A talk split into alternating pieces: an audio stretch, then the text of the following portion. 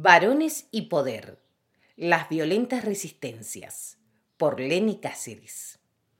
La realidad cotidiana con la que debemos lidiar las mujeres, a pesar de los avances y legislación vigente, es la del poder machista. La mayor traba y expresión de violencia que pasa ante los ojos de muchas personas sin que puedan notarla, ¿o no?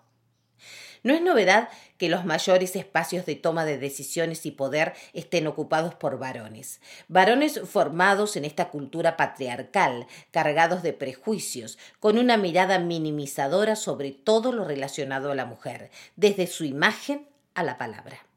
El espacio de poder es un privilegio que no están dispuestos a compartir. En muchos casos es su razón de ser y sentirse alguien. ¿Por qué van a escuchar a una mujer?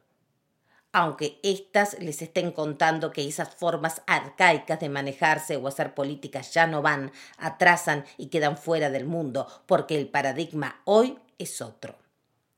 La resistencia. ¿Y cuáles son las herramientas de resistencia ante el avance de políticas públicas para garantizar la igualdad? Simple, la descalificación. No importa si con ello van en contra de una política adoptada por un gobierno que los puso en ese lugar, un gobierno que una sociedad puso en ese lugar. El tema es resistir desde ese espacio de poder y no importan las consecuencias. Yo, machito, dueño de la verdad. Los hay de todas las edades. Sorprendente, ¿no?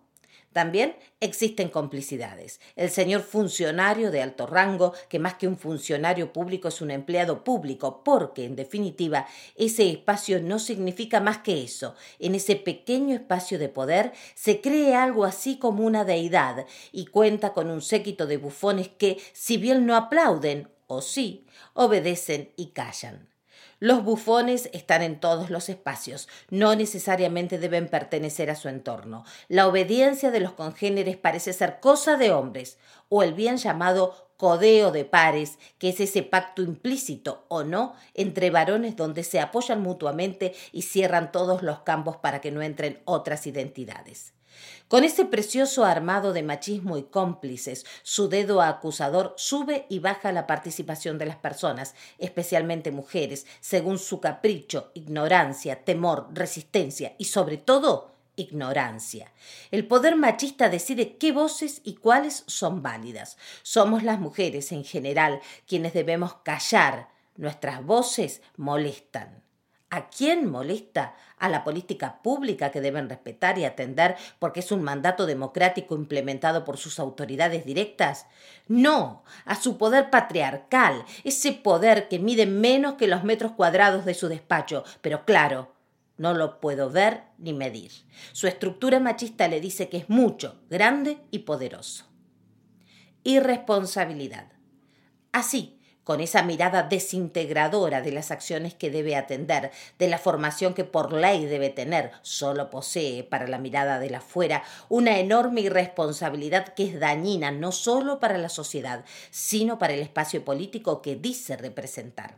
Y están los otros, los irresponsables por omisión que, aunque saben que no está bien, que las cosas van por otro lado, obedecen, porque más allá de la solidaridad de género, también se hace presente el sometimiento ante quien creen que ocupa un lugar superior, la deidad, y el temor a que decir las cosas como son por su nombre pueda limitar negociaciones futuras que impidan seguir sosteniendo la quintita política, que, insisto, no es más que un espacio momentáneo, circunstancial, que la sociedad tuvo la amabilidad de cederles, una sociedad conformada mayoritariamente por mujeres. Discurso vacío y mentiroso. También sostienen el discurso de la igualdad, los derechos de las personas, de libertad, de lealtad. Habráse visto tamaño caradurismo. Lo sostienen porque subestiman, porque desde su palco de nada creen que manejan los hilos de una marioneta que todavía no pudieron notar que son personas. Y sí, a ellos sí se les ven los hilos, cada vez más delgados, finitos, gastados, convengamos. Están los que ostentan el poder y los que callan.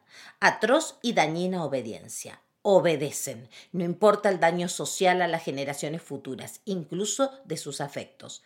A todos les tenemos malas noticias. Las mujeres no nos callamos, no obedecemos, sabemos lo que queremos y mientras ustedes hablaban de la tarima, nosotras nos armamos, formamos, estudiamos, fortalecimos y empoderamos.